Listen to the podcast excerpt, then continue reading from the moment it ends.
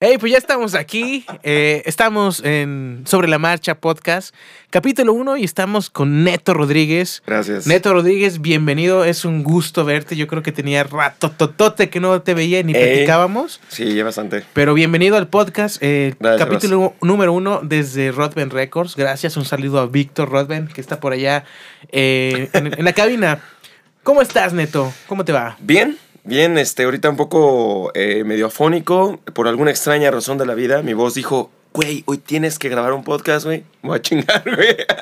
Entonces, salud por mi garganta. O sea, yo sé que es la Salute. peor decisión de la vida, güey, pero pues la chela, güey, ¿cómo se le dice que no una chela, no? Entonces, ni hablar, güey. Pero, pero afuera de eso, muy chido, güey, muy chido.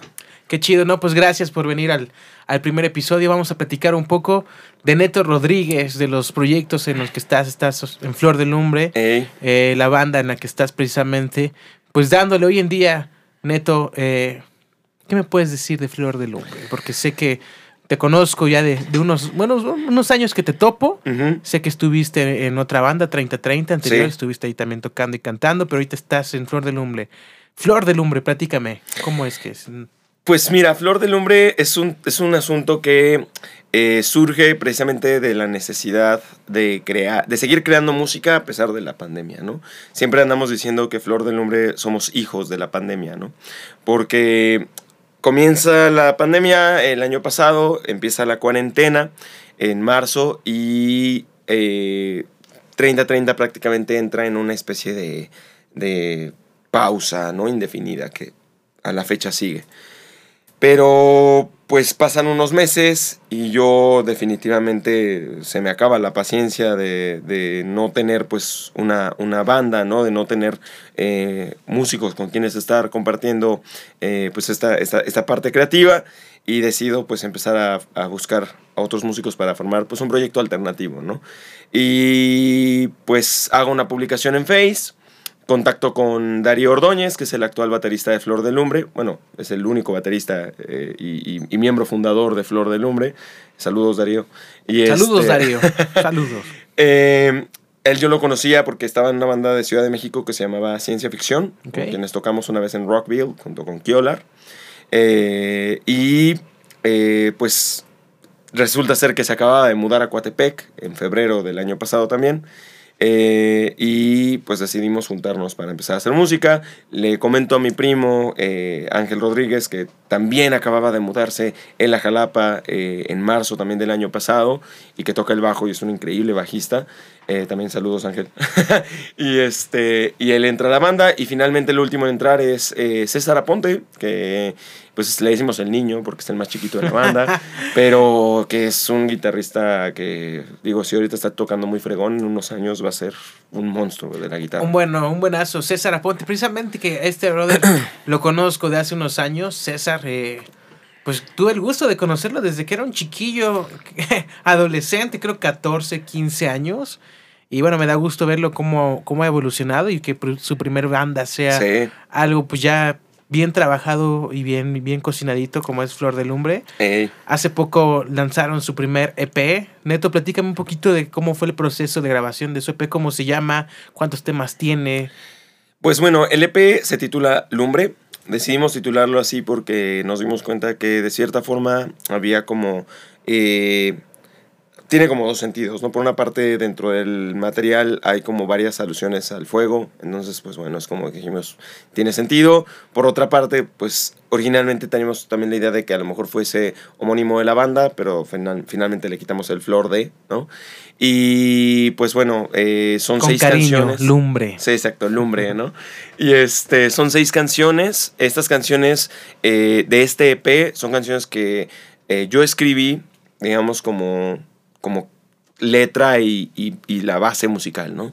Pero que traje a este, a este nuevo proyecto, pues como para empezar a trabajar ya con algo, ¿no? O sea, no, no empezar desde cero, no empezar a ver, a ver, tú qué ideas traes y tú qué ideas traes, sino decir, ok, ya hay un material y sobre esto empezamos a trabajar también para conocernos musicalmente, ¿no? Para, para ver qué influencias traía cada uno, para ver eh, de qué forma tocaba cada quien y, y empezar a ensamblar esto.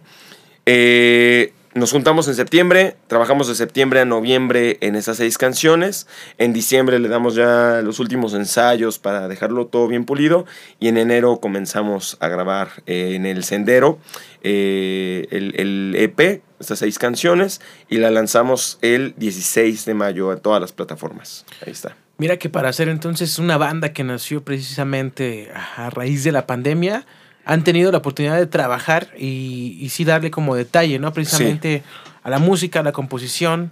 Ya tenías un, un previo donde ya tenías canciones compuestas, uh canción musical y de letra, pero bueno, ya sirve que conoces también y te estás acoplando a, a una nueva banda, ¿no? Porque, bueno, supongo que fue rápida la transición, ¿o, ¿o, cuánto tiempo pasó de que estabas en 30-30 a que ya decidiste eh, comenzar con Lumbre? Pues eh, de 30-30 a Flor del Lumbre pasaron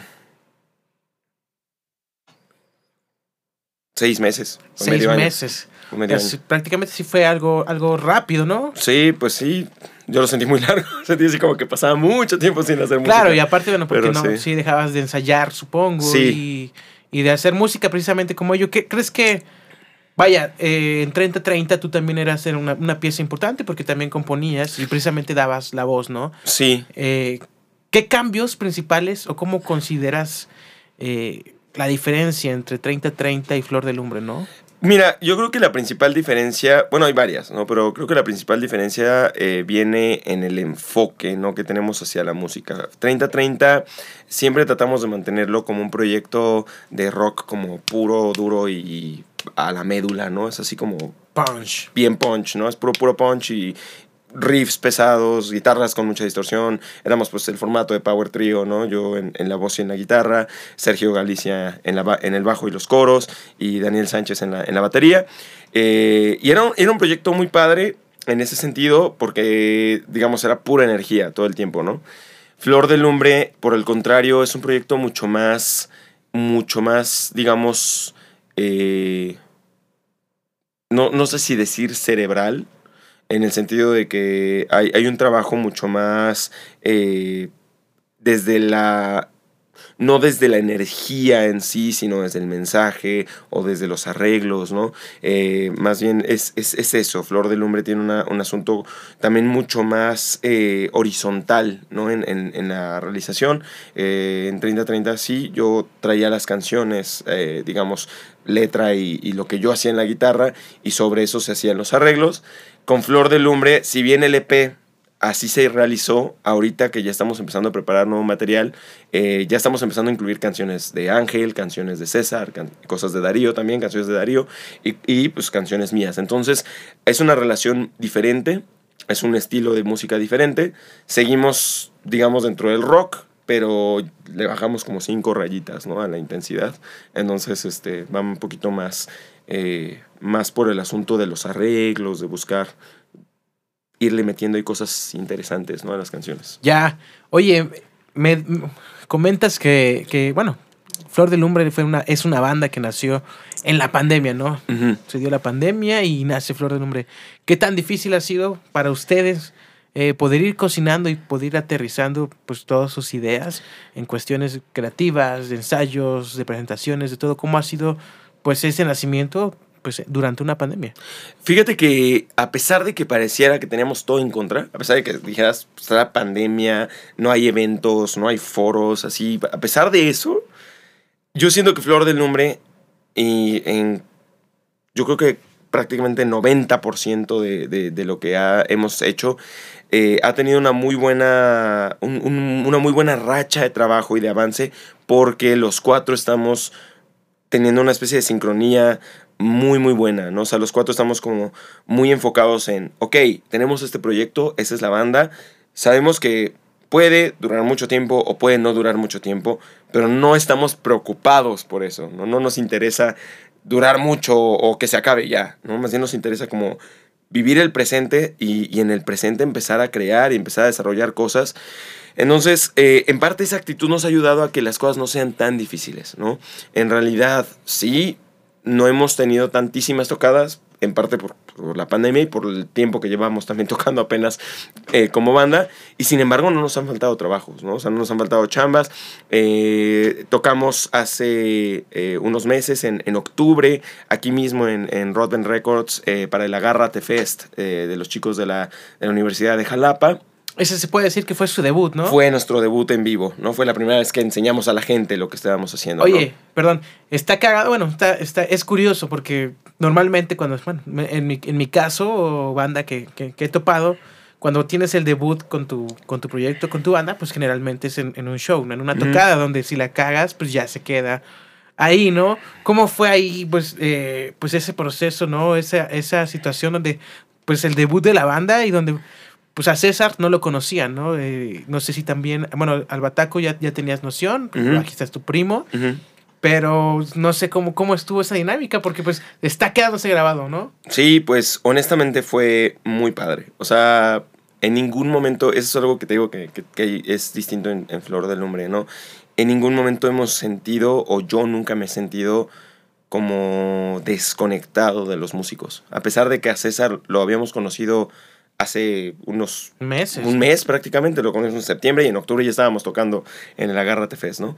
A pesar de eso, eh, también los gustos, las influencias, ¿no? De, de, de, de nosotros fue como que hicieron clic desde el principio y entonces estábamos como todo el tiempo hablando el mismo lenguaje, ¿no? A pesar de que cada uno traía también ideas distintas y había como una, una conjunción ahí de diferentes géneros y estilos, siempre ha habido una sinergia muy bonita en Flor del Nombre de la que a, a la fecha me siento muy orgulloso y muy contento porque eh, eso ha permitido que avancemos lo que avancemos. Entonces fue una experiencia lejos de ser así como tortuosa o... Sí, como o presionado. presionado. De que, ah, se está grabando. Llegamos en plan de qué chido, vamos a tocar, ¿no?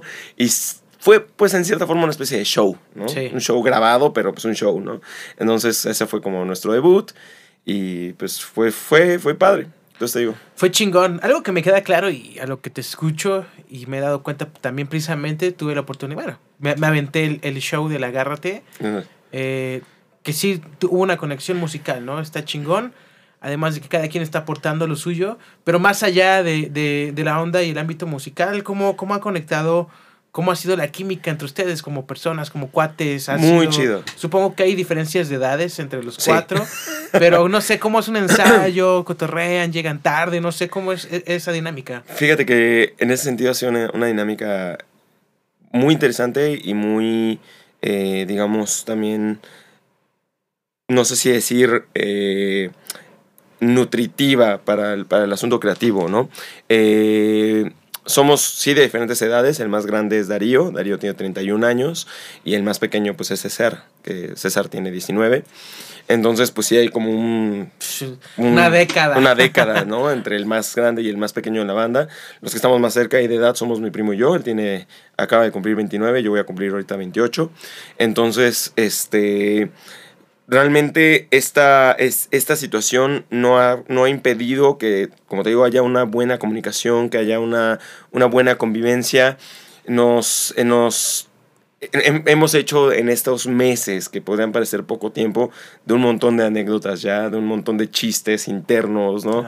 Este, entonces los ensayos siempre son como muy amenos, siempre hay muchos pues mucho castre, mucha risa. Sabemos que aquí, eh, así de a tiro por viaje, a todos nos toca, ¿no? Así. Reparten parejo. Sí, exacto. ¿no? Todos sí, es sí, repartir parejo, pero es un ambiente muy chido, ¿no? Hay como mucha camaradería. Los ensayos, pues siempre, la verdad, en ese sentido, somos afortunados de que los ensayos siempre son muy bien aprovechados. Somos como músicos muy puntuales eh, y los cuatro sabemos que el ensayo es como un momento para dedicarse a la creación, a estar allí eh, compartiendo ideas, compartiendo eh, la música. Y entonces son, son momentos como muy bien aprovechados. Y fuera de eso, ya en el asunto de, de, la convivencia, pues hay muy buena convivencia, ¿no? Entonces está muy chido. Eso veo, tú eres puntual, ¿eh? eh Gracias. Llegaste, llegaste temprano hoy y eso es chido. Y la neta, es, es, es una virtud, yo considero que es una virtud que, que no, no cualquiera y no todos tienen, porque la, es que es cagado que quedas de ver con, con, alguien y no sé, yo creo que quedas de ver con alguien a las 7 y a las 7 están saliendo de su casa. y más, ¿no? En una onda de, de banda donde pues somos compas y todo. Yo alguna sí. vez también tuve una banda, había un brother que llegaba una hora tarde, hora y media y pues lo permitíamos, ¿no? Entonces, en ese sentido, pues todos, ¿quién es más impuntual? Bueno, sin quemar, pero sí hay alguien que sí se pasa o no. Alguien que se pasa impuntual. Fíjate que está un poquito complicado que haya una persona impuntual porque los ensayos los llevamos a cabo en Coatepec. Ok. Entonces salimos juntos Ángel, César y yo de Jalapa. ¿no? Oh, Ensayamos ya. en casa de Darío. Darío está viviendo en Coatepec. Entonces, eh, pues prácticamente los tres llegamos juntos. ¿No? Y si Bueno, llegamos pero tarde... tiene que haber alguno que, o sea, para el punto de reunión, ya, eh, si nos, nos, quedamos, nos quedamos de ver en Sauces o donde sea. Sí, yo creo que 50-50 entre 50. César y Ya Ángel no y yo, 30-30, ¿no? güey, Sí. 50-50. 50-50. sí, exacto. No, o sea, es como 50%, 50% de las veces. A veces somos Ángel y yo, porque Ángel está viviendo actualmente eh, en mi casa. Eh, a veces es César, pero realmente no hay como alguien que sea todo el tiempo que llegue impuntual, ¿no? Realmente Ya. es como a veces él, a veces nosotros, ¿no? Oye, oye, Neto, bueno, pues eh, a pesar de que, ¿cuánto tiempo podrías decir que lleva la banda? ¿Son medio año? Mm, vamos Sí, ¿no? para, son ocho, septiembre, octubre, meses. noviembre, diciembre, enero, febrero, marzo, abril, mayo, y vamos para junio, 10 meses. Son 10 meses, ya casi el año, ¿no? En- y, y están en un año donde, pues no, tenemos el parteaguas de la pandemia que neta ha frenado mucho. No, no vamos a hablar mucho de ello para no, no, no agüitar o así. Pero en este casi año, pues han hecho bastantes cosas. eh, se, han presentado, se presentaron en el Beatnik. Sí, Eh, hace poco estuvieron, creo que en, en un mercadito. El mercado festival. La Verbena, sí, que es un espacio que la verdad eh, nos abrió sus puertas. Eh, tuvimos, pues por supuesto, el, el- el concierto grabado en el Sendero con nuestros compas de los and Co, que la verdad igual les mandamos un saludo, bueno, les mando acá un saludo eh, con mucho cariño. También con ellos tuve la oportunidad, tuvimos la oportunidad, Darío y yo, de compartir eh, escenario en el Foro en el, Caos. en el caos, ¿verdad? Echamos ahí un par de rolas con ellos. Este. Y pues ahorita, ayer tuvimos un evento en un, en un programita de televisión local de, de, de Coatepec. Es por internet, se llama Expresión Global TV. Entonces, eh, hemos, a pesar, te digo, de que parecía que todo está como en nuestra contra, hemos estado presentándonos aquí y allá, ¿no? Y tratando de ir conectando con diferentes foros, con diferentes espacios. Y ahorita la meta que tenemos es para agosto salir de la ciudad, ¿no? Tenemos ahí, digo, no quiero todavía... Cacarear el... Ca- Exacto, ¿no? Eh, algo así, y sigo sin acordarme, porque... Hace, eh, hace rato salió como en, la, en el saludo, ¿no? Y el dicho. Sí, sí, sí. Pero sí, no me acuerdo tampoco yo cómo es. Pero sí, exacto, no quiero echarle la sal, vamos a dejarlo así. claro, ¿no? claro. Pero sí, o sea, tenemos, tenemos muchos proyectos en puerta eh, y pues estamos ahorita realmente para, digamos, adelantándome, ¿no? Eh, a, a- a- antes de que, porque no me lo has preguntado, por ejemplo, si tenemos fechas, pues todavía no hay fechas confirmadas al 100%, pero si quieren saberlo, esténse pendientes de nuestras redes sociales que ahí vamos a estar publicando Bien, todo. Hoy- ahorita vamos a decir todas las redes también, de hecho, pues ya esto es un podcast, este, yo creo que abajo en las redes, o como ahí nos, ahí abajo van a estar las redes Sí, de, la banda y ahorita las vas- nos las vas a comentar. Pero bueno, esto te lo pregunto porque a, a pesar de ser poco tiempo y en pandemia, han hecho varias cosillas, ¿no? Han tenido shows, han grabado dos sesiones en vivo, han tenido alguna experiencia chusca o pues así que pues ya tengan para el futuro decir, "Eh, ¿te acuerdas cuando nos pasó esto, cuando grabábamos acá live o, o así? Que, que te gustaría compartir con nosotros. Sí, hubo eh, precisamente en la, en la grabación de el evento del Sendero, en la grabación de nuestra sesión en vivo, el concierto grabado lo llamamos, ¿no? Con los Pay Co.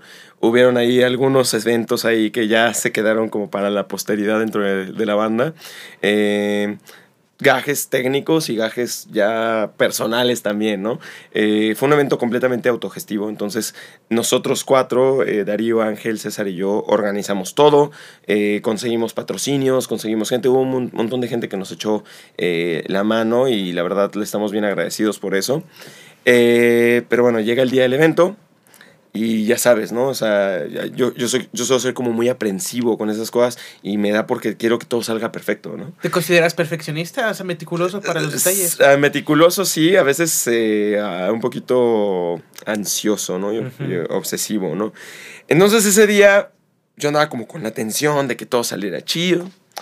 Y de pronto empezaron a salir, ya sabes, siempre salen temitas, ¿no? En detallitos que no salen bien, ¿no?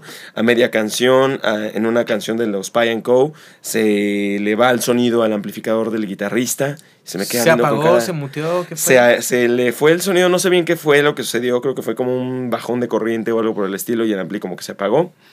Eh, ese fue uno. Luego, a medio, ya nuestra presentación, ya nuestra, en nuestra parte del show, a medio show estoy cantando una canción que se llama Hagan de mí. Y, y se me, yo creo que era la tensión del momento o, o hacía mucho calor ese día además. Entonces no sé si era el calor, la tensión o todo junto. Se me va la mente en blanco y se me olvida la canción, ¿no? Y decimos, a ver, discúlpenos, ¿no? Al público, discúlpenos, vamos a hacer una segunda toma, vivo, ¿no? eh, primeros shows, denos chance. Sacamos una segunda toma y otra vez, güey, se me va la mente en blanco. Yo estaba así, yo por dentro cada vez que me equivocaba iba sintiéndome más así, Ah, angustiado, te- no sé, te no. más. Sí. Y ya la tercera ya salió. Terminamos eso y estamos en la penúltima canción. Termina la canción y ya estoy yo acá despidiéndome de la gente, agradeciéndole a los invitados, Ya a des- todos. al final del final, show, de ¿no? todo, dejaron de tocar. Y de pronto, sí, exacto, estoy acá hablando. Y de pronto de esas volteo a ver, de este lado estaba así, de de como estaba yo parado, de este lado estaba parado mi primo Ángel, en el bajo, y me volteé a ver así, y me, y me señala hacia atrás. Entonces, yo volteo hacia atrás, hacia el, hacia el cristal que tiene ahí, el, el güero, ¿no? En el sendero. Y detrás del cristal estaba este Ness Smith, ¿no? Néstor. Ah, Néstor. Ah, yo toqué con Néstor. saludos a Néstor también por allá. Toca y toca en todos lados. pinche Inés me voltea a ver, güey. Y, y me, me ve, señala la computadora y me hace así. De Y que yo ya dije, valió, ya no trabajo". manches, la computadora, güey. O sea, así de las cosas que empezaron a salir mal, esa fue la peor de todas, porque yo dije, donde la computadora haya tronado Sí, y no se haya grabado sí, nada. sí. Afortunadamente, como una hora después, si no es que un poco más, la computadora ya finalmente reaccionó y no se perdió nada, ¿no? Y ahí está el video en YouTube por si lo quieren ver. Sí. Pero sí, Y fue... fue una hora de angustia, porque bueno, Sí. todavía dijeras, no sé, una cámara falló, bueno, lo componemos con nuestras dos. Ese fue tu tema, una de nuestras cámaras. La dejamos en un tripié grabando, claro. así como, como ahorita estamos grabando aquí el, el podcast. Y por las vibraciones la música se empezó a girar y terminó grabando hacia una pared. Entonces, bueno, sí tenemos varias cositas. Son de detalles esa- que salen sobre la marcha, ¿no? Y lo importante es, bueno, que lo puedes platicar Claro. ya como una buena experiencia, eh, bueno, chusca que sucedió, pero Claro. que queda ahí para el recuerdo, neto. Platícame también de ti, ¿no? Quiero saber, quiero conocerte más a ti. Eh, ¿Cómo es que, que- que tienes tus primeros acercamientos hacia la música, no? Me- tu primo, el bajista, es, es- también es músico, ¿no? Es tu primo, pero ¿cómo es que tienes ese primer acercamiento musical, ¿no? Como desde dónde nace. Realmente mi primo y yo tenemos ese acercamiento porque la familia, la música viene como por generaciones, ¿no? Desde nuestro tatarabuelo, eh, estaba en una banda de música en Perote, nuestro bisabuelo fue uno de los contrabajistas fundadores de la Sinfónica de Jalapa, nuestro abuelo escribía boleros, cantaba boleros, tenía una voz preciosa, eh, y de ahí pues mi papá, el papá de mi primo también pues tocan instrumentos, mi papá toca la guitarra, aunque más bien por, por hobby, Eh, mi tío, el papá de mi primo, es baterista y, y él sí se dedicó a la música profesionalmente. Y, de ahí vino realmente, ¿no? O sea, la música siempre estuvo en casa, en casa siempre escuchamos mucha música de diferentes estilos. Eh, crecí escuchando principalmente canción, la canción latinoamericana, la trova, eh, o géneros latinos, ¿no? Eh, o, afroamericanos, ¿no? Entonces, eh, o afrolatinos, perdón. Entonces, pues fue, fue como ese, ese ambiente en el que crecimos, ¿no? De lo que realmente nos empujó hacia la música. Y el primer instrumento que aprendí a tocar fue la flauta transversa. En Cuando yo tenía nueve años, entró a una orquesta infantil y juvenil. Yo viví, eh, nací en Ciudad de México, me mudo acá a los ocho años y estando aquí en Jalapa, eh, a los nueve entro a esta escuela. Ahí aprendo a tocar la flauta. La sigo tocando hasta como los 15, 16 años. Estoy un tiempo en el Instituto Superior de Música. Y de ahí pues ya me salgo, aprendo a tocar la guitarra y, y de ahí, ahí seguimos. Y de ahí para el norte, como dice la Ey. banda. Oye, Neto, pues entonces tengo entendido, y a lo que me das a entender, la música ha sido parte de tu vida, desde tu familia, desde tu familia, tu Siempre. papá y tu abuelo. Pero bueno, no sé, eh, es- se da mucho de que, que los papás como que quieren compartirlo, quieren heredar precisamente el sueño de uno como padre, ¿no? Pero, o sea, ¿a ti siempre te gustó la música? ¿O Siempre. cómo? Ok, la disfrutabas, pero ¿cómo fue que decidiste, ok, quiero, ajá, tocar la flauta o quiero tocar la guitarra, ¿no? ¿Cómo, ¿Cuándo fue que sentiste así el, "Ey", el toque de esto me gusta, ¿no? El primer, el primer acercamiento en realidad fue un poquito de empujón de mi papá. Mi Ujú. papá fue así como de, anímate, te va a gustar. Yo pequeñito así como que no sabía todavía qué onda con eso, como que no me terminaba de llamar la atención, a pesar de que en casa siempre había música y siempre me gustaba la música, pues escucharla, tocarla es otra cosa, ¿no? Entonces yo como que a lo mejor no, no sé, no recuerdo que como que no estaba yo como muy convencido, pero mi papá me dice, mira, entra a estudiar un ratito, si te gusta te quedas, si no te gusta pues, pues no, y ya, ¿no? O sea, no se fuerzas. Pero desde la primera clase así fue como un mundo que dije... ¿Desde flauta o desde guitarra? Desde la flauta. Desde, la flauta. Sí, fue un mundo... Cuando estuve en esta orquesta infantil y juvenil de la SED, era en ese entonces, después pasó a ser del DIF, me parece. Este tuvimos una experiencia muy padre porque fue, digamos, como la época de esplendor, a mí me parece, de esa orquesta en ese entonces, porque se grabaron discos con orquesta, eh, estuvimos tureando por el estado, yendo a, a, varios, a varios lugares. Entonces, ese ambiente de ir en el autobús con tus amigos, Claro. con, ¿no? Este, estar tras bambalinas en el teatro y después subirte al escenario, escuchar los aplausos de la gente, escuchar la orquesta, no éramos más de 200 niños esa orquesta. Oye. Entonces era, era una cuestión así que vaya, o sea, se me, me, me, me llenaba como de energía, ¿no? Entonces, pues realmente fue ya, pues, no, nada más hizo falta como ese empujoncito in- inicial, Sí. ¿no? Oye, ¿actualmente todavía tocas la flauta? O...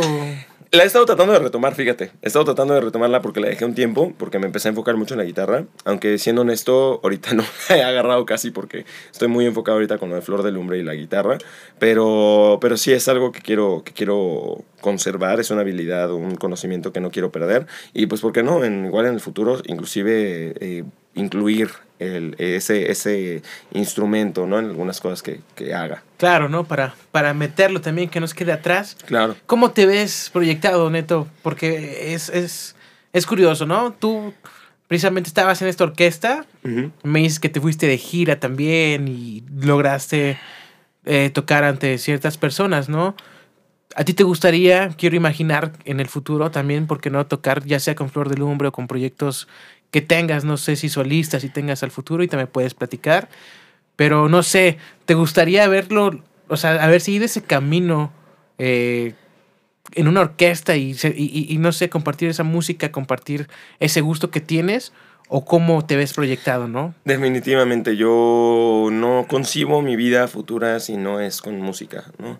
Entonces, ni mi vida presente, o sea, no concibo mi vida sin música, ¿no? Entonces, eh, pues sí, yo quisiera, quisiera pensar en que, pues bueno, con, con el trabajo, con la constancia, ¿no? De, de hacer esto, eh, pues poder seguir dentro de unos años haciendo esto ya también de una manera profesional, ¿no? Ahorita estoy como haciéndolo de manera pues semi-profesional, pues sí, recibimos a veces paga, ¿no? Por las tocadas y tal, pero no es algo estable todavía o algo como eh, tan constante.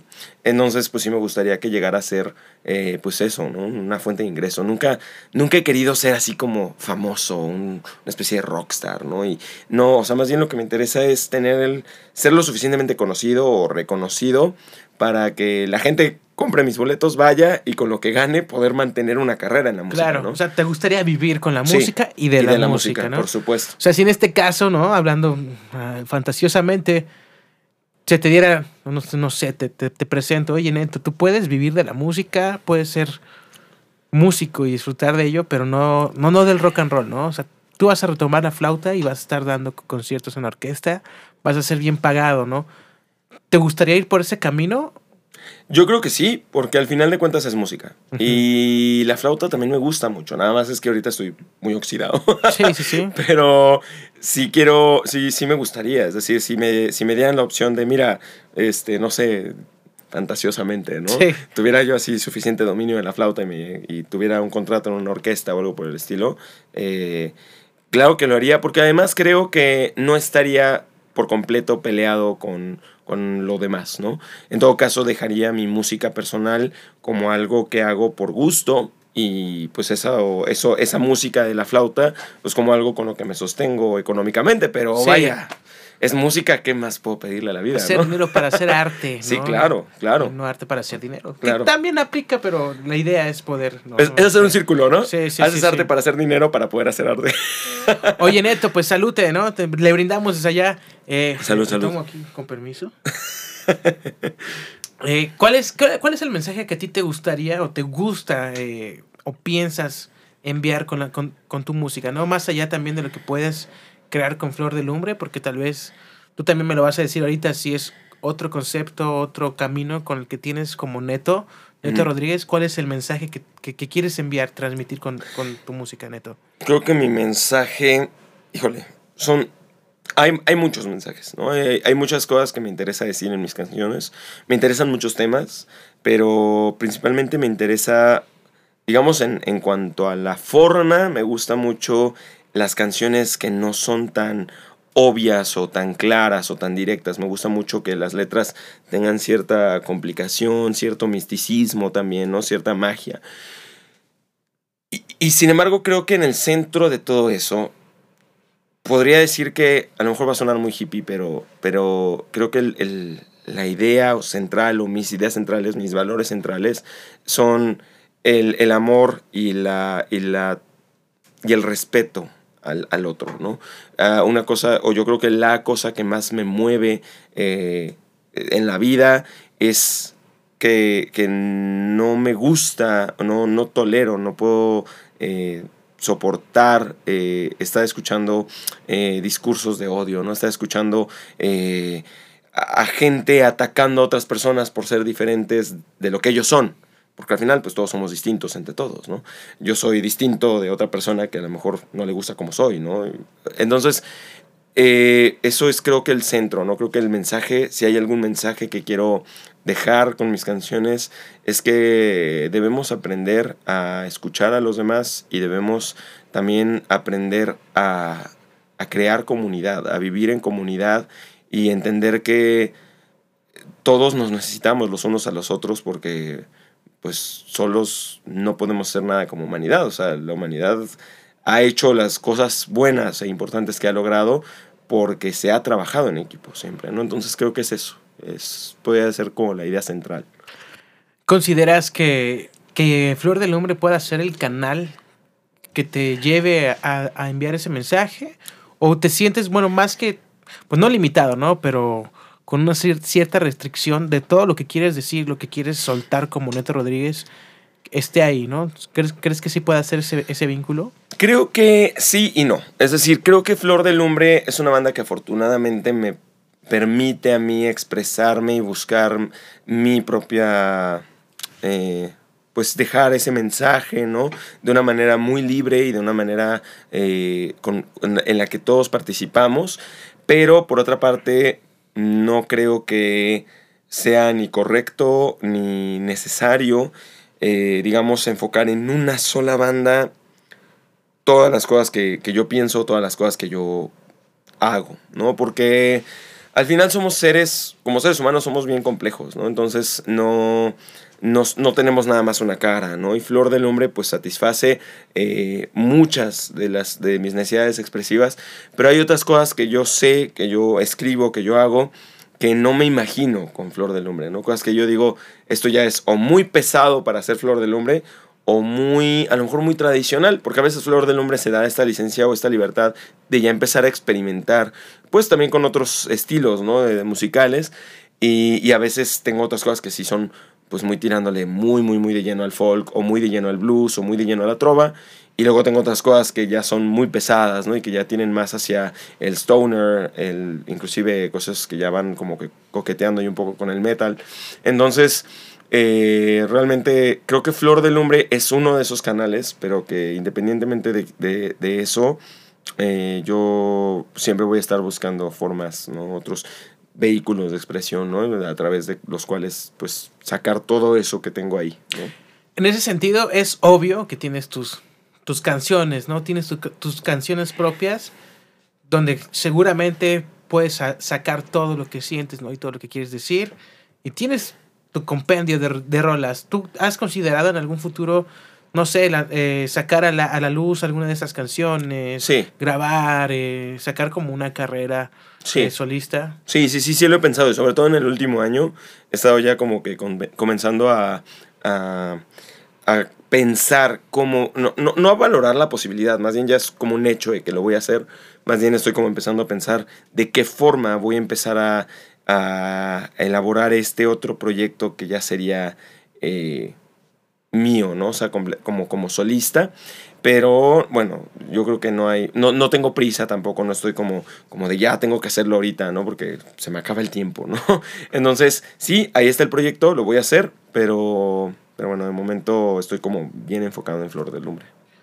pues es algo que también que, que se está dando, ¿no? Flor de Lumbre, eh, te felicito, ya me tuve la oportunidad Gracias, de gracias. aventarme el EP, precisamente estuve escuchando eh, el disc, bueno, el, el EP, me aventé los, los lives que han hecho, me gusta mucho, precisamente me llama mucho la atención esta rola, la que comentas que, que, que se te fue la onda en, en el live, Hagan de mí, Sí. y me causa curiosidad, ¿no? Porque es la que, además, bueno, res- destaca o, o resalta, bueno, como hace el contraste de, de las demás rolas, ¿no? Las demás traen un- una onda de full band, en- energética, y esta es diferente, ¿no? Como, ¿Qué me puedes decir de la rola? ¿Cómo es que nació? ¿Tiene algún mensaje en especial? ¿La Sí. dedicaste a alguien? O, porque es curiosa, me, me, me gusta. Sí, fíjate que Flor del Hombre es una canción que viene de un espacio o de un lugar muy, Hagan de mí. muy íntimo. Muy íntimo. Ha- Hagan de mí. ¿Dije, dije otra cosa? Flor de lumbre. Ay, qué, qué es cosa. que es la banda. Sí, exacto, es sí, banda. sí, sí. Me distraje, perdón. Hagan de mí.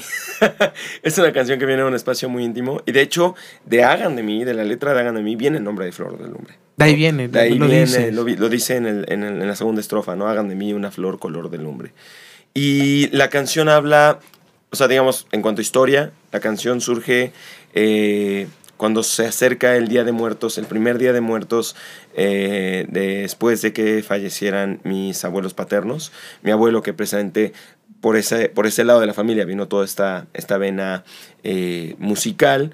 Él escribía canciones, pero él nunca, nunca lo hizo como con un afán profesional, sino realmente por, por puro gusto y, y- y pasatiempo, ¿no? Entonces tiene una canción que se titula Mañana y que es como una especie de himno familiar, ¿no? Ya todos en la familia nos lo sabemos y es como parte de nuestra tradición familiar, nuestra tradición oral familiar, La, ¿no? can- la cantaban en ocasiones Sí, especiales. la- y- la sí, como- exacto. Era, era como la canción, la cantábamos en- a veces en las reuniones, ¿no? Las reuniones familiares siempre terminan siendo así como las- el ambiente como muy de la bohemia, ¿no? Todos con las guitarras y a- hasta amanecer, ¿no? Eh, entonces, esa, esa ocasión y obviamente pues también la cantamos eh, para despedir a mis abuelos después de que, de que ellos eh, fallecieron. Entonces ese año, esa, esa canción, la cantamos, te digo, en, en su funeral, y además viene el- el- ese primer Día de Muertos. Yo no había tenido ninguna pérdida de ningún familiar cercano hasta ese momento. Y aparte fue el mismo año los dos. Entonces fue como todavía más, eh, Más fuerte, intenso, sí. ¿no? El, el- el sentimiento. Eh, y entonces ese Día de Muertos, esa, esa tradición pasó de ser una tradición que simplemente me gustaba por el colorido, por los papeles picados, el cempasúchil, este, el olor a copal, el pan de muerto, ¿no? El chocolatito, los tamales Sí, sí, sí. a volverse algo ya bien íntimo y bien central, ¿no? O sea, de pronto fue como que me cayó el 20, ¿no? Es como, como cuando en un juego, ¿no? ¿no? Exacto, decía hace rato, ¿no? Como que desbloqueas una nueva habilidad. Y, y me cayó el 20 que trata de, que es un día en el que trata de, al menos para mí, de, de saber que ellos no se van para siempre o no se van en el sentido absoluto de la palabra, ¿no? Sino dejan este plano terrenal, ¿no? Pero al final se quedan en nuestras memorias, en nuestros pensamientos, en nuestros sentimientos, ¿no? Y es una canción que habla de eso. Hagan de mí habla, habla de la memoria, habla de recordar a los seres que se nos han ido, a nuestros seres queridos. Eh, el primer verso, pues evidentemente está dedicado eh, a, a mi abuelo por esa, por esa canción que nunca publicó, nunca grabó de manera formal, ¿no? Hagan de mí una canción sin nombre, dice la, la canción al inicio, ¿no? Y, y habla del Día de Muertos también, ¿no? Eh, habla de, de cómo recordamos a nuestros seres queridos aquí en México. Y más allá de todo eso, habla de la muerte en sí, como un destino común a todos los seres eh, vivos, ¿no?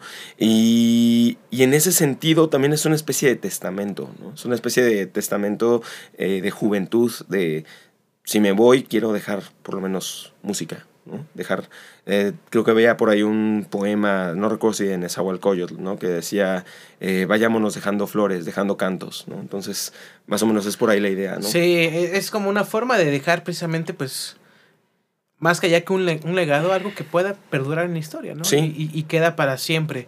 Ahora que, bueno, eh, te digo, me llamó la atención y fue de las canciones que más, me- más me resaltó. Ahora que entiendo también el contexto y, y bien cómo, por dónde va, eh, la valoro más, me gusta bastante. Gracias, gracias, Oye, bueno. y, y me pregunta, eh, ¿has considerado en algún momento, no sé, como eh, readaptar o, o- o- grabar alguna de las canciones de tu abuelo? No sé, ya sea para ti o para la banda, no, no sé. Sí lo hemos, sí lo he pensado, pero, ¿sabes? Es un tema precisamente como con el que quisiera acercarme con, con mucho respeto y con mucho cariño, ¿no? Es una cosa que tampoco a la que tampoco le he puesto tiempo, ¿no? Digamos, está ahí como uno de esos proyectos que a lo mejor un día voy a hacer, pero también el asunto de que no hay todavía pues un registro de autoría y cosas por el estilo y mi abuelo ya no está, entonces también no quiero, eh, no quiero que esta situación derive en algo negativo, sino todo lo contrario, ¿no? Que, que, no se tome como una especie de apropiación. que no se malinterprete, ¿no? ¿no? Pero al final, como le dices, puede ser una herencia, ¿no? Sí, un, un, homenaje y una, herencia que dejó tu abuelo, un tributo hacia él, porque bueno, como le dices, no está completamente registrado. Y no es que le vas a robar las canciones a otras bandas, es, es, tu abuelo, ¿no? Estaría bueno hacerlo con la familia, ¿no? Como digo que tengo familiares, familia de músicos, estaría bien bueno. Ah, estaría bueno. Mis tíos y mis Ya lo tienes ahí, si, si, la familia de Neto está escuchando, pues ya tienen ahí. Armemos el proyecto. Me queda claro y lo entiendo que pues, la música ha sido parte de tu vida, tanto con la familia y con todas tus experiencias. ¿Cómo podrías definir para ti la música, Neto? ¿Qué es para ti? Para mí la música es central, es medular, ¿no? O sea, es un pilar en el que me sostengo y, y desde el que veo la vida entera, ¿no? Yo no sé qué haría en la vida si yo no tengo música, ¿no? Podría estar en cualquier circunstancia, pero para mí la música sí es, y a lo mejor suena muy cursi, a lo mejor mucha gente lo dice, no, es que la música es bien importante, pero es que realmente para mí, mira, yo no soy una persona religiosa en el sentido como estricto de la palabra, es decir, no me considero católico, no me considero, este, no sé, musulmán ni nada por el estilo, ¿no? O sea, no, no abrazo un credo en particular, ¿no? Me considero teísta, es decir, sí creo que existe una energía, una fuerza, eh, digamos, superior que, le da materia y existencia a todas las cosas y movimiento a todas las cosas, en eso sí creo. Pero precisamente por eso creo que la música es como una consecuencia de esa existencia divina, ¿no? De, eso, de eso divino que está allí en, todas las cosas que nos rodean, en nosotros mismos, y, que es un lenguaje, ¿no? Que es una extensión, ¿por qué no también de nuestra alma, ¿no? Y como no soy, digamos, religioso, como no voy a una iglesia o un templo y no rezo un, unos rezos ya escritos o ya hechos, yo lo que hago más bien es, yo canto, ¿no? O sea, o escribo canciones o canto canciones, ¿no? O escucho música. Y hay canciones que realmente se han vuelto como verdaderos rezos o, o inclusive mantras, ¿no? De vida para mí, ¿no? Cosas que yo mismo eh, vuelvo a, tararear o vuelvo a cantar o, me repito, inclusive solamente diciendo la pura letra. ¿Son canciones tuyas o...? Ah, no, a veces canciones de, otras personas, principalmente de otras personas, pero que me ayudan a explicar y a ponerle, digamos, como que orden a mi mundo, ¿no? Eh, hay varias, hay varias canciones. Eh, una de ellas es Historia de las sillas de Silvio Rodríguez. Eh, hay una parte al final, en el último verso de la canción, ¿no? que dice, el que tenga una canción tendrá tormenta, el que tenga compañía, soledad, el que siga buen camino tendrá sillas peligrosas que lo inviten a parar, pero vale la canción buena tormenta y la compañía vale soledad, siempre vale la agonía de la prisa, aunque se llene de sillas, la verdad, ¿no? Entonces, esas es como esas frases que no es broma, pero se me pone chinita la piel. Lo, tiene, porque, porque cuando las repito, me, me, acuerdo de que no importa qué complicada esté una situación, qué difícil esté pasando una, una cierta circunstancia, o qué complicado sea el camino para alcanzar eso que estoy deseando, por ejemplo, la música, ¿no? Pues siempre va a haber sillas, como dice la canción, ¿no? Pero dice, pero la canción vale buena tormenta, ¿no? Y vale la tempestad, o sea, vale enfrentarse a eso. Entonces, para mí eso es la música, eso es como una especie de credo, es una especie de, de pilar en el que me sostengo. ¿no? Una pista de aterrizaje, neto. Qué bueno, qué bueno que, que, lo, que lo transmitas, lo compartas así. Gracias. Cuando es natural, se, percibe y, y, está chido. Tú estudiaste letras, si no me equivoco. Sí. ¿Hay alguna, hay algún tema que se te complique eh, para, la, para la composición? No sé, y a su vez que se te facilite. No sé, te gusta componer hacia el amor, hacia problemas adversos, no sé. ¿Hay algo que se te complique, cuestión de composición? Mm, creo que los temas que se me complican son los temas, digamos, como de corte social, ¿no? Así como problemáticas sociales que también a veces me inquietan y me causan como inquietud, porque me da miedo convertir mis canciones en simples como panfletos, ¿no? Como en simples anuncios de propaganda eh, ideológica de cualquier tipo, ¿no? Para mí, en ese sentido, el arte debe no estar separado, porque no creo que pueda ningún, de ninguna forma estar separado de la política. De hecho, yo creo que hay una responsabilidad eh, hasta política eh, de, de, parte de quien escribe eh, canciones o pinta o toma fotografías. Siempre hay una especie de sesgo político allí. Pero a mí me resulta difícil, digamos, tocar esos temas sin sonar a que me quiero colgar de ellos, ¿no? Así como en plan de, a veces, a veces veo que hay bandas que se atreven a, a escribir canciones dedicadas, por ejemplo, no sé, a, al colectivo LGBT, ¿no? O, o a la lucha feminista, o a, o a cualquier otro tipo de lucha social. Y, y, a veces yo, a mí me da como un poquito de miedo entrarle a esas zonas porque si bien son temas que me mueven, que me interesan, que me llaman la atención, siempre es como de, ok, pero siento que son cosas a las que tengo que entrar como con respeto porque son cosas que vienen de, del, también de, de la inconformidad, del, del deseo de, de, pertenencia, del deseo eh, de, de, respeto, ¿no? De, de, ciertas personas, de ciertos grupos sociales. Y entonces, por lo tanto, es como que digo, ok, pero yo no puedo a lo mejor cantar de estos temas porque no me corresponde, no son sí. mis luchas o yo no estoy viviéndolo. Entonces, a veces, yo creo que es el único tema que se me dificulta bueno, sí son bastantes temas, ¿no? Pero por otra parte, lo que se me facilita, siempre me gustó la poesía, siempre me gustaron las letras, de hecho yo siento que la música más bien para mí es un vehículo para transmitir letras. Claro. Entonces para mí la letra es bien fundamental. Y en ese sentido, realmente la escritura como tal no se me dificulta. O sea, sí, tiene sus momentos difíciles de que uno está como pensando en cómo decir ciertas cosas o qué palabras usar, pero para mí es realmente una especie como de juego, ¿no? Es como estar este, uh, armando una especie de Lego, ¿no? Escogiendo con qué piezas vas a hacer esta figura que estás construyendo, ¿no? Entonces, eh, la, a mí siempre me ha gustado, te digo, la poesía y entonces siempre busco que las letras... Eh, tengan en su lenguaje, no que sean muy complicadas o inclusive inaccesibles, pero tampoco me gustan las letras que son muy simples y que dicen todo, digamos, como muy transparentemente, ¿no?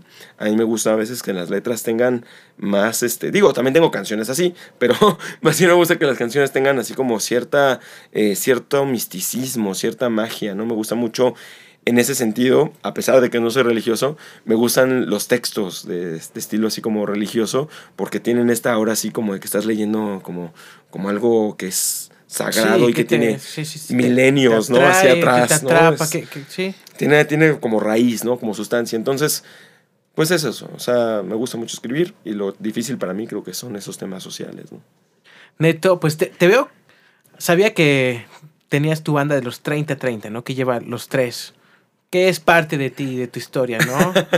eh, no sé cómo está ahí la situación actualmente, si, no sé si fue para, para siempre, pero te, me, me, da curiosidad de que tienes unos tres tatuados ahí, tres, tres, tres. ¿Qué, qué, por qué? Platícame, no, no sé. Sí, es curioso. Fíjate que el número tres ha estado en mi vida de una forma u otra siempre presente, ¿no? Yo recuerdo uf, muy muy morrito yo, muy, muy pequeño. Eh, a mí me gustaba jugar con las figuras estas de acción de los de, de Star Wars y de okay. los G.I. Joe. Entonces, este, yo tenía muchas figuritas de esas. Y, y, yo sí los jugaba, ¿no? No era de esos niños que los tienen en una repisa así como... Yo no podía tener, yo sí les daba... De hecho, me quedan como dos o tres porque todos se Todavía, así, y todavía pues ya son valiendo, ¿no? todavía. Entonces... Eh, me acuerdo que desde esa edad a uno, a, a uno que era un, un soldado, así un soldado clon de Star Wars, que era como mi favorito, pues, yo decía, son clones, tienen números como en código, ¿no? O, o, nombres código. Y entonces le puse 333, ¿no? 333. Mi primer correo personal así era, llevaba, 3, era chuchoneto333 arroba hotmail.com. Ya tiene años que no lo uso, ¿no? Después me enteré que mi abuela, en paz descanse, su número, el número que ella decía que era su número de la suerte para los juegos así de azar, porque uh -huh. a mi abuela le encantaba así que el, el póker, la baraja, ¿no? El, todo esto, era el 3, ¿no? Mi abuela, su número era el 3, ¿no? Y sucedieron unas cosas como muy curiosas cuando yo estaba empezando a estudiar la universidad. Yo quería originalmente estudiar artes, no quedé, estudié un tiempo en una escuela privada. Allí en esa escuela privada conocí un maestro que fue como una, pues, prácticamente como una especie de parteaguas también en mi, en mi forma de pensar, ¿no? Eh, que fue un maestro de filosofía que tuve en ese entonces. Y este maestro eh, nos enseña una película eh, de un director sueco que estaba basada en un, a su vez en un poema, ¿no? inspirada más bien por un poema, de un poeta peruano que se llamaba César Vallejo. Entonces veo la película, la película me termina por atrapar y por gustar, leo el poema, al principio no lo entendía el poema porque estaba como muy complicado, pero se vuelve ya como una especie como de obsesión empezar a entender de qué va la poesía de César Vallejo. Y un día leyendo un poema de César Vallejo que se llama Me estoy riendo, me doy cuenta que en uno de los versos casi finales menciona así textualmente, tres, tres, tres, ¿no? Y fue así como una especie como, como de, güey, esto es demasiada coincidencia, ¿no? Sí, sí, sí, Desde mi niñez el 3 ha estado presente. Eh, por mi apellido Rodríguez, en las escuelas públicas yo siempre era como unos 30 y algo, ¿no? Ah, ok. 30 y algo, ¿no? en la lista, ¿no? Ya está. Entonces siempre el 3 ha estado de alguna forma ahí, ¿no? No, no soy tan tan, digamos, este, tan místico o tan... Eh, eh, sugestionado con estas cosas como que el destino y tal, pero sí en ese momento fue como que dije, hay algo raro. Y, y el, esto se volvió una especie, te digo, como obsesión, ya para hacerlo corto, estudio la carrera de letras españolas y hice mi tesis de titulación sobre este poeta César Vallejo. Entonces, estudiándolo ya más a profundidad, me doy cuenta que el número 3 es como un símbolo central en su obra y dije, me quiero hacer algo para homenajear a ese poeta que me gusta mucho, que además resulta ser que es una de las principales influencias en cuanto a escritura de uno de mis compositores o cantautores favoritos, que es Silvio Rodríguez. Silvio Rodríguez. Entonces, fue como que dije, demasiadas coincidencias, ¿no? Entonces los 333 vienen por su poema Me estoy riendo y los círculos hacen referencia a otro poema de César Vallejo, porque cuando yo bajo el brazo, te queda arriba y este queda abajo. Entonces eh, se llama Piedra Negra sobre una piedra blanca, ¿no? Porque se supone que en Perú, de donde era César Vallejo, en la sierra, cuando un, cuando un campesino muere en el campo, eh, en el lugar en donde muere colocan una piedra negra sobre una piedra blanca, simbolizando la tierra digamos por así decirlo, reclamando el espíritu de esa persona. Oh, ya. ¿no? El espíritu como la piedra blanca y la tierra como la piedra negra, ¿no? Reclamándolo de nuevo. Oye. Entonces, de eso viene. Pues mira, ahí también me, me, platicas mucho y me das a entender. Me compartes también de lo que han sido tus influencias, como es César Vallejo, sí. Silvio Rodríguez, y, y por ejemplo, tenemos aquí al poeta, eh, al trovador, ¿Quién más consideras que han sido tus influencias para marcar lo que ha sido Neto Rodríguez en, toda tu carrera? Híjole, han habido muchas, muchas influencias. Hay muchos músicos, eh, artistas, ¿no? Que, a quienes admiro y, a quienes, de quienes he seguido como que eh, no sus pasos en el sentido de que a lo mejor quiera yo imitarles, ¿no? Pero sí en el sentido de que el, el espíritu o el deseo de crear, ¿no? Entonces, hay, hay, muchos. O sea, yo digo, César Vallejo pues, es mi poeta favorito, Silvio Rodríguez es uno de mis cantautores favoritos, eh, pero vaya, la lista sería... Interminable. Muy larga, ¿no? Muy larga. Mira, para que sean tres, ya, con, acorde a tu número, ¿no? Ya me, dijiste César Vallejo y Silvio Rodríguez. ¿A quién más añadirías aquí a la lista? César Vallejo, Silvio Rodríguez. ¿Quién más es como central? Híjole, más que un. Más que un artista singular, yo creo que me iría por una banda. Eh, sería Pink Floyd. Pink Floyd ahí con David Gilmour también. Sí, esa Pink Floyd es, fue la primera banda de rock que escuché. Fue también por David Gilmour que dije quiero aprender a tocar guitarra. Y por otra parte, es una banda que me encanta porque eh, exploraron muchos, muchos eh, sonidos, muchos estilos, ¿no? Eh, dentro de la psicodelia, dentro del rock.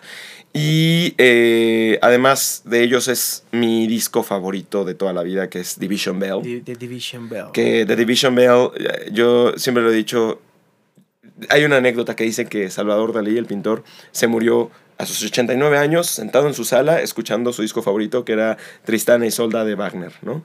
Y casi se quedó dormidito escuchando Tristana y Solda. Y digo, güey, así me quiero morir, pero escuchando Division Bell, ¿no? Ese es el último disco que, con eso ya yo me voy feliz, ¿no? Ya despedirme con High Hopes, que es la rola final. Ah, sí, bye. buena rola, lo estaba escuchando hace poco. Ya hay que se me pare el corazón y, y bye, ¿no? Yo con eso me voy en paz de la vida. Entonces, sí, Pink Floyd, Silvio y pues, César Vallejo, ¿no? Podría ser. Ahí, ahí, estado, ahí están, pues no, los, las inspiraciones de mi Neto Rodríguez. Oye, Neto, pues bueno, ya casi llegando al final, platicamos de Flor de Lumbre, eh, de ti. Y pues, bueno, regresando a Flor de Lumbre, ahora sí, recuérdanos las redes sociales para que podamos escuchar. No sé también si me puedas platicar qué es qué es lo que viene, si tienen algo preparado para el futuro. ah, Sí, próximo. bueno, en redes estamos en prácticamente en todos lados como Flor del Lumbre. Así nos encuentran en Face, en Insta. El único que cambia es Twitter. En Twitter estamos como Flor Lumbre, con la F y la L mayúsculas. ¿no? Mayúscula. F eh, de Flor y L de Lumbre, ¿no? Y esa es la única diferencia. Y estamos en YouTube, estamos en SoundCloud, estamos... eh, también tenemos el disco a la venta en Bandcamp para quienes lo quieran comprar en alta definición. Este, estamos en... Pues sí, en Instagram, Facebook. Aún no tenemos un TikTok. No sabemos si vamos a hacer un TikTok. Denle, pero parece, para- parece la abar- tendencia. Abarcar todo lo más posible. Sí. Sí, sí, sí. Entonces, este, así nos pueden encontrar. Y te comentaba hace rato, eh, creo, eh, todavía no tenemos, no queremos ahorita, digamos, salar cosas, hablando antes de tiempo. Entonces, eh, más bien estén pendientes de nuestras redes. Si vienen cosas, tenemos fechas pendientes eh, próximas en Jico, en Coatepec y aquí en Jalapa. Eh, pero más bien pues en redes sociales vamos a estar publicándolas conforme vayamos ya teniendo los carteles confirmados y este y las fechas confirmadas. Ahí sobre la marcha. Sobre la como marcha, se llama el podcast. podcast. Se me olvidaba. Ah, no, sí. Sí lo Oye. dijiste al principio. Sí, sí, sí. Oye, pero, pero se, se- me olvidó cómo se llama. Ah, sobre la marcha. Sobre la marcha. Aquí estamos, sobre la Se- marcha. Le pusimos el nombre sobre, sobre la, marcha. Así es como se van dando las cosas. Algo que seguro Neto supongo, bueno, y creo que sí, es que, que tenemos más música, ¿no? De Flor de Lumbre para el futuro, ¿no? Ah, no, claro. De hecho, ahorita estamos ya empezando a componer lo que será el primer álbum de larga duración. Esperamos poderlo grabar por ahí de diciembre, si no es que en enero del, del 22. Pero ya son. Estamos todavía por delimitar si van a ser nueve o si van a ser diez canciones. Ok. A lo mejor hasta son más, quién sabe. Pero ya tenemos las canciones, ¿no? O sea, las canciones ya están ahí, nada más falta terminar de ensamblar, este, arreglar. De hecho, ya en las presentaciones que hemos tenido recientemente, hemos presentado algunas de las canciones nuevas. nuevas. En la sesión en el Sendero presentamos dos de las canciones nuevas. Entonces, eh, pues esténse pendientes, porque se ven ahí algunas sesiones en vivo, tocadas y próximamente fuera de Jalapa. Como también. dicen que diríamos que dicen, se viene lo chido. Se viene lo chido. lo Se vienen cosas ¿ah? grandes, se como vienen ese, ¿no? cosas grandes. Oye, Neto, y bueno, ya. Eh, ¿Tienes alguna rola favorita de, de lo que va hasta el momento de Flor de Lumbre? Sí, es, sí. Es básico. ¿Cuál, cuál es la Sí, que- tengo una. O sea, todas me gustan. La verdad es que yo soy Eh. feliz tocando con Flor de Lumbre.